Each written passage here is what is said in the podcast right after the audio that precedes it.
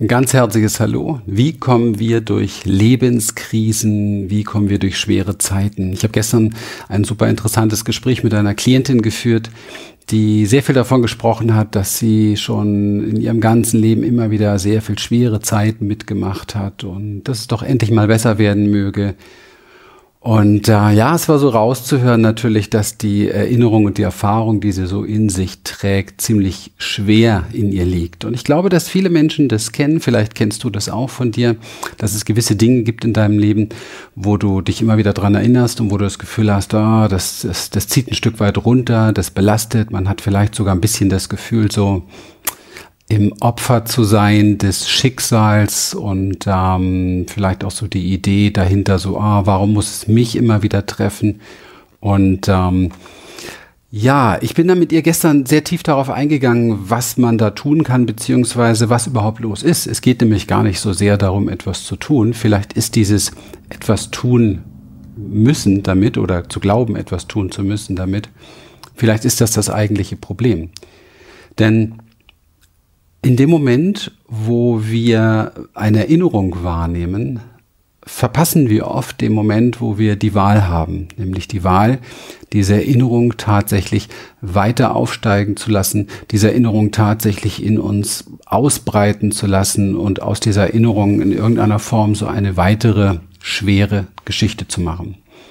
Ich habe sie dann schon darauf angesprochen, was das für Erlebnisse waren, das hat immer so ein bisschen den Nachteil, dass wenn wir über unsere schweren Zeiten oder Lebenskrisen oder wie auch immer sprechen, dann blüht natürlich diese Erinnerung nochmal richtig auf und dazu auch alle Gefühle. Und letztendlich habe ich sie genau deshalb darüber sprechen lassen, damit noch einmal bewusst wird, was da eigentlich passiert. Und normalerweise wird uns das oft gar nicht bewusst, weil wir reden und reden und reden und reden und reden und fühlen uns dann schlechter, schlechter, schlechter. Wir halten selten an und fragen uns jetzt mal, okay, was hat jetzt der letzte Satz oder die letzten zwei, drei Sätze in mir verursacht? Also was für ein Körpergefühl letztendlich habe ich jetzt durch diese ähm, Geschichte, die ich da nochmal erzählt habe. Wenn wir das tun würden, dann würden wir sehr achtsam wahrnehmen, dass letztendlich eigentlich die Geschichte das Schwere in unser Leben bringt. Weil die Situation ist ja an sich überhaupt nicht mehr existent. Also die Situation, die, die, ähm, die, die Lebenskrise vielleicht oder wie man es nennen möchte, oder die, die ähm, Schmerz, der schmerzhafte Moment oder der Moment der Verletzung oder des Verlassenseins oder der Enttäuschung, das ist ja schon lange her.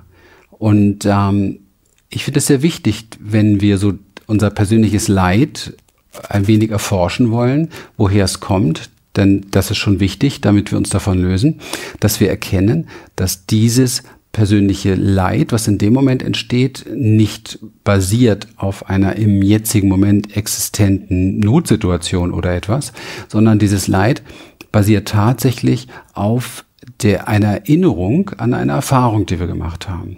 So, und jetzt ist es natürlich so, Erfahrungen, die wir machen, machen wir auf unsere ganz individuelle Art und Weise. Also man kann sich das so vorstellen, dass äh, wenn etwas passiert, dann sehen wir das durch den Filter, den wir ganz individuell tragen. Das heißt also zwei, drei, vier, fünf, sechs, sieben Menschen, die die gleiche, scheinbar gleiche Erfahrung machen, machen aber eine völlig unterschiedliche Erfahrung, weil sie ist durch ihre, durch den Filter ihrer Augen, ihres Herzens, ihrer Vorerfahrungen beispielsweise, ihrer Haltung gegenüber so etwas beispielsweise ähm, aufnehmen und sehen das ist sehr wichtig, wenn es uns leid geht, weil wir, wenn wir bestimmte Geschichten immer wieder erzählen, dann schließt die eine Geschichte emotional an die Erfahrung der letzten Geschichte an. Ja, das kann auch die gleiche Geschichte sein. Das heißt, dass wir im Grunde genommen eine, eine Story die ganz individuell ist, ein anderer Mensch hätte sie ganz anders wahrgenommen, eine Story immer wieder neu aufladen, dadurch, dass wir sie immer wiederholen und dass wir sie nicht nur wiederholen, sondern dass wir sie emotional dadurch auch ein Stück weit miterleben.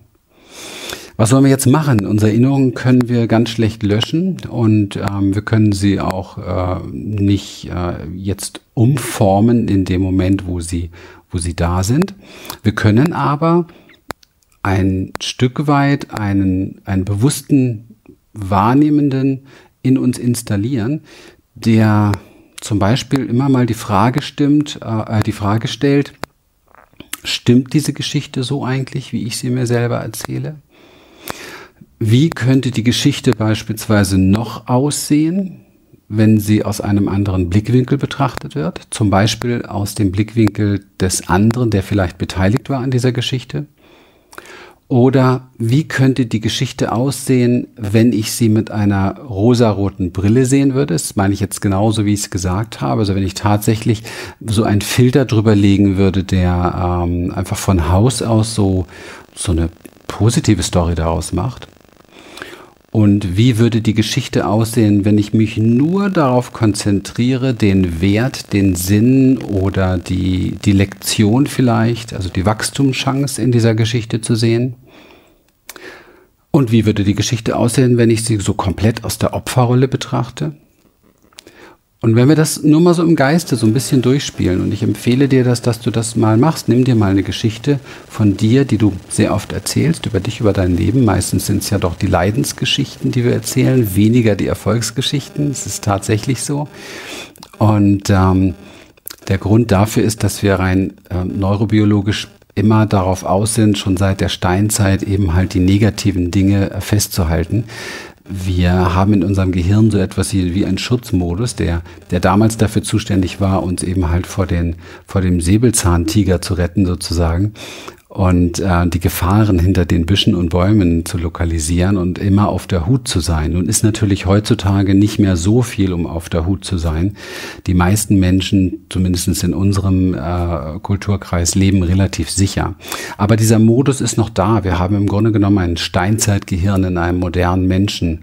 Und das sorgt dafür, dass wir den Fokus sehr viel auf negative Dinge haben, dass wir uns negative Dinge eben halt besser merken, auch an uns und dass wir auch negative Geschichten besser festhalten. Und es sorgt noch für etwas ganz Schlimmes, dass wir das Gute schlechter aufnehmen können, also schlechter an uns ranlassen können. Das wäre aber der Schlüssel. Komme ich gleich drauf. Also, das erste ist vielleicht wirklich mal so ein, ein Stop zu finden in seinem Leben, wenn die Geschichte erzählt wird und zu gucken, gibt es noch andere Varianten? Ja, könnte das vielleicht auch eine, eine wertvolle Story sein? Ich habe zum Beispiel aufgrund meiner Kindheitserfahrung sehr, sehr oft Geschichten erzählt über Mutter, über Vater, in mir Geschichten rezitiert na, die waren schon so, die waren schon auch ein bisschen opferbeladen. Und ähm, die hatten nicht gerade so das Potenzial, sich danach richtig gut zu fühlen. Bis ich dann mal angefangen habe zu fragen, was habe ich eigentlich alles Wunderbares von meiner Mutter mitbekommen, was habe ich Wunderbares von meinem Vater mitbekommen dann sah plötzlich das, das Licht, das die Geschichte sozusagen äh, angestrahlt hat, ganz anders aus. Und somit veränderte sich auch die Geschichte. Also es wurden, wurden Dinge beleuchtet, die sonst nicht beleuchtet wurden. Und ich konnte feststellen, und den Körper können wir dazu einsetzen, um das Feedback zu kriegen. Ich konnte feststellen, dass sich der Körper auch wesentlich leichter, wesentlich freundlicher angefühlt hat, weil eben halt positivere Aspekte beleuchtet wurden. Dann habe ich angefangen, ähm, die Geschichte, die ich hatte, so was Kindheit betrifft und Aufwachsen betrifft, auch mal so zu versuchen, aus dem Blickwinkel von meinem Vater oder aus dem Blickwinkel meiner Mutter zu betrachten. Und das war sehr, sehr spannend, weil ich dadurch natürlich mal so meine Geschichte wirklich verlassen habe und versucht habe, und das gelingt ganz gut, wenn man das probiert, eine ganz andere Geschichte zu sehen. Und dann habe ich gemerkt, dass so etwas weiter wurde in mir, also etwas wirklich in so eine Expansion ging. Das heißt, dass mir klar wurde, dass wir in unseren Stories oftmals ganz eng sind, ja, und ganz fixiert sind und dass uns das gar nicht gut tut. Und deswegen ist es wichtig, verschiedene Blickwinkel, verschiedene Dimensionen mit einzubeziehen und immer wieder zu gucken, ähm, wie geht es mir mit diesem Blickwinkel, wie geht es mir mit dieser Dimension der Wahrnehmung sozusagen. Okay, jetzt kommen wir so ein Stück weit zu dem fortführenden Lösungsteil. Das ist nämlich der, wenn du dir vorstellst, so eine Geschichte, die dich belastet, ist im Grunde genommen innen drin wie so ein dunkler Raum, ja, in dir selber, so ein, so ein sehr, sehr schattiger Raum oder ruhig wirklich ein dunkler Raum, ganz, ganz dunkler Raum. Und wenn wir, und das hat wieder was mit dem Gehirn, deswegen habe ich das erklärt, zu tun, wenn wir genau hinschauen, wie die meisten Menschen damit umgehen, dann können wir erkennen, dass es meist in die Richtung geht, dass wir versuchen, dagegen anzukämpfen. Also wir versuchen ganz bewusst Möglichkeiten, Mittel zu finden, Methoden zu finden, um diese Dunkelheit aus diesem Raum rauszukriegen.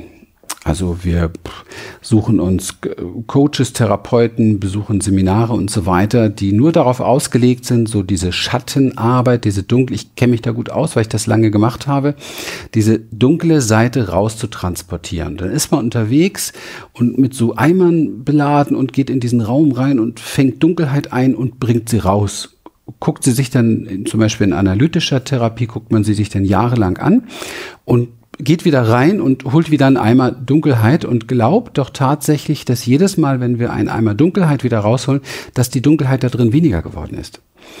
Nein, weil wir oftmals reingehen auch so analytisch, verstandesorientiert, wie wir Menschen oft sind, mit dieser Idee, ich muss jetzt begreifen, warum das da dunkel ist. Ich muss das Warum, ja, ich stelle mir, warum ist das da dunkel? Diese Frage stelle ich mir. Also warum habe ich das Thema schon wieder? Warum habe ich das Problem schon wieder? Und dann passiert Folgendes. Wenn du dir, wenn du dir die Frage stellst, warum habe ich dieses Problem, bekommst du auch eine Antwort. Dein Verstand gibt dir eine Antwort. Er sucht eine, findet auch eine, definitiv. Das heißt, du hast jetzt zum Beispiel fünf Gründe gefunden, warum das so schwierig ist. Ja, also traumatisches Erlebnis mit zwei, dann war dann deine Mutter dich noch alleine gelassen, dann warst du noch im Krankenhaus und warst ganz abgeschnitten von deinen Eltern und dann ist deine Schwester krank geworden. So, da hast du fünf Gründe für dieses Trauma oder für diese Verletzung oder diese Beziehungsunfähigkeit, was auch immer dich heute belastet oder dass du nicht zu Geld kommst oder was auch immer. Ja. Jetzt macht der Verstand etwas sehr Geschicktes, weil er hat so diese Eigenart, ähm, eine mir ist das noch nicht genug Haltung aufzudrängen. Das heißt, er will weiter forschen und er fragt jetzt, warum ist das jetzt, warum ist das, warum ist die, die, die Tochter da krank geworden? Ist ja komisch. Ich muss mal ein paar Aufstellungen machen, äh, die Tochter sage ich, die Schwester. Ich muss mal ein paar Aufstellungen machen dazu. So, und dann machen wir ein paar Aufstellungen dazu und dann sehen wir, dass wir da drin verwickelt sind und dass wir auch noch Zwillingsseelen und weiß der Teufel nicht alles und im 18. Jahrhundert ist auch was ganz Schlimmes passiert mit der ganzen Familie. So, jetzt haben wir für diesen einen Bereich weitere fünf Gründe gefunden, warum es uns heute so schlecht geht. Das ist natürlich noch nicht genug, weil wir wollen ja diese ganzen Baustellen jetzt lösen. Das heißt, jetzt suchen wir uns echte Experten dafür, die mit uns diese Lösungsarbeit machen. Und mit echten Experten meine ich, in dem Moment suchen wir nach Experten, die dieses Warum weiter erforschen mit einem, ja. Ich halte das für sehr unsinnig. Das merkst du, glaube ich, schon an meiner, an meiner Haltung darüber, wie ich das jetzt hier präsentiere, weil wir das jetzt hochradieren können und multiplizieren können. Denn wenn wir jedes Warum wieder weiter erforschen, haben wir irgendwann mal nicht nur fünf Themen, sondern wir haben 15, 20, 25 Baustellen. Und das ist der Grund, warum es in dieser Szene vielen Menschen, wenn sie da erstmal tief eintauchen, nach fünf oder zehn Jahren wesentlich schlechter geht als vorher. So mir auch passiert. Was ist also die Lösung?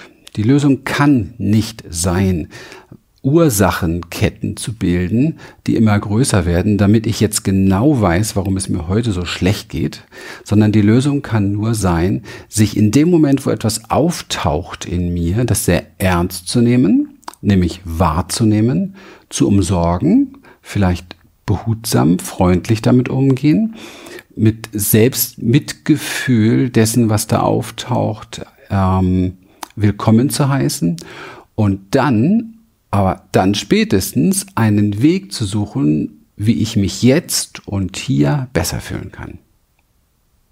Das wäre die im, im Beispiel mit dem dunklen Raum, das wäre praktisch jetzt ähm, symbolisch gesehen der Moment, wo ich ein, ein kleines Teelicht anzünde und in diesen Raum hineinstelle. Und was passiert dann mit diesem Raum? Die Dunkelheit weicht dem Licht. Und das ist etwas ganz Normales, etwas ganz Einfaches, das kennen wir überall. Wenn es dunkel ist, machen wir nämlich eigentlich Licht an. Warum tun wir das oftmals mit den Dingen in uns nicht?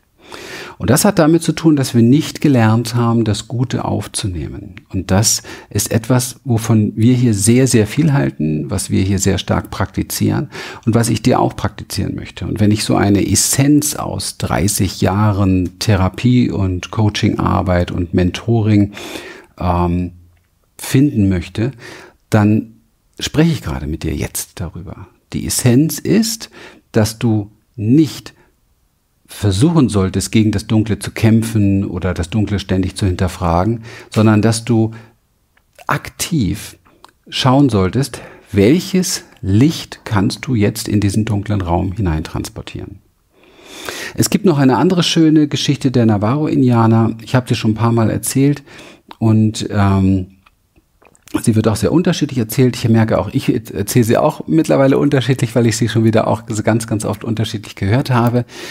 Ein kleiner Junge kommt zu der weisen Indianer Großmama und sagt, ich habe zwei Wölfe in meinem Herzen. Ich weiß nicht, was ich tun soll. Ich habe Angst. Ich weiß nicht, welcher sich durchsetzen wird. Der eine ist so gierig, so hasserfüllt, so negativ, so destruktiv. Und der will eigentlich überwiegend Böses. Und der andere Wolf ist so liebevoll, so voller Mitgefühl und so voller Hingabe und so voller Licht und Freude und Glück. Und ich weiß nicht, was ich tun soll. Welcher Wolf wird gewinnen? Welcher wird sich durchsetzen? Welcher wird wachsen? Und die Großmama schaut den Weise an und sagt, der Wolf, den du nähren wirst. Und das ist genau das, worum es geht. Und zwar wirklich tatsächlich Tag für Tag. Dass wir sehr achtsam werden. Deswegen ist die Achtsamkeitspraxis so wichtig. Dass wir sehr achtsam werden dahingehend, welchen Wolf, also welche Qualitäten in uns nähren wir? Also welche lassen wir zu, welche lassen wir nicht zu? Welche verfolgen wir und welche wollen wir wirklich richtig nähren? Wollen wir zum Beispiel einfach Fürsorge nähren, wollen wir Mitgefühl nähren, ja, wollen wir Selbstfürsorge nähren, dann müssen wir das rein praktisch in der Form tun, dass wir Dinge sammeln, die wir dann zu uns nehmen. Ja, so das ist das alte Prinzip des Nährens. Ja, wir sammeln die Beeren des Guten, sage ich mal so, und verzehren sie. Und mit verzehren ist nicht gemeint, mal kurz drüber nachdenken oder ein Buch zu dem Thema lesen, weil das geht im Gehirn rein wie, wie ein Wind von links nach rechts, sondern sich wirklich tatsächlich darauf einlassen, zutiefst einlassen. mit zutiefst einlassen meine ich dem hingeben und es einsinken lassen einen Moment. Und ich möchte dich einladen, so eine kleine Übung jetzt mit mir zu machen. Und das ist wirklich nur eine klitzekleine Übung, dass du eine Vorstellung hast, was damit gemeint ist. Und ich bitte dich jetzt mal körperlich, dich wahrzunehmen, wie es dir jetzt gerade geht. Und ähm, sitze ich hier auf meinem Mikro, Gut, wie es dir jetzt gerade geht. Und äh, in dem Moment zu spüren, ist da jetzt in deinem Körper Schwere? Ist da Leichtigkeit? Wie ist so die Gesamtstimmung? Und dann lade ich dich einmal im Moment die Augen zu schließen. Und es muss gar nichts Besonderes passieren, vielleicht nur deine Aufmerksamkeit mal so auf deinen Atem lenken für einen Moment. Vielleicht ein paar Mal ein- und ausatmen tief. So ein Stück loslassen.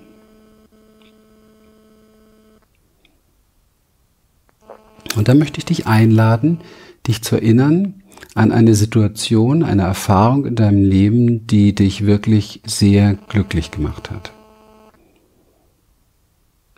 Eine Erfahrung, die dich erfreut hat, die dein Herz so ein Stück weit zum Tanzen gebracht hat. Und es ist ganz gleich, ob du diese Erfahrung alleine gemacht hast an einem schönen Platz auf dieser Welt oder mit jemandem zusammen in Verbundenheit. Einfach nur eine Erfahrung, die dich sehr glücklich gemacht hat. Und dann bitte ich dich, in diese Erfahrung einmal ein Stückchen tiefer einzusinken, in der Form, dass du sie noch tiefer erlebst, vielleicht mit all ihren Sinnen. Was war damals für eine Temperatur auf deiner Haut? Was hast du gefühlt am Körper? Wurdest du berührt zum Beispiel? Oder saßt du irgendwo und hast dich getragen gefühlt? Oder war es eine große Überraschung, die dich erfreut hat? Lass diese Gefühle nochmal ganz tief an dich heran und erlaube dir, dort noch ein Stückchen tiefer einzusinken.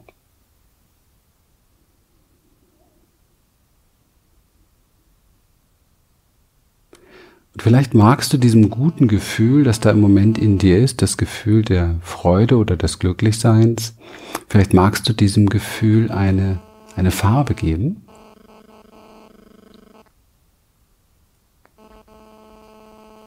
Und die Form beispielsweise von wunderschönem Nektar oder vielleicht auch von einer Wolke und diese Farbe in all deinen Zellen ausbreiten lassen. Lass die Farbe hineinsinken in dich, mitsamt dem ganzen Gefühl, und sinke du hinein in diese Farbe und in dieses Gefühl.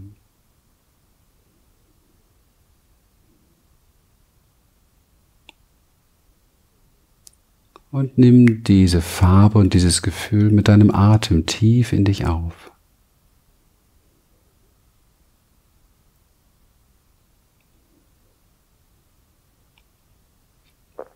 Und erlaube dir jetzt noch so 10, 15 Sekunden das Ganze in dir wachsen zu lassen, ausbreiten zu lassen.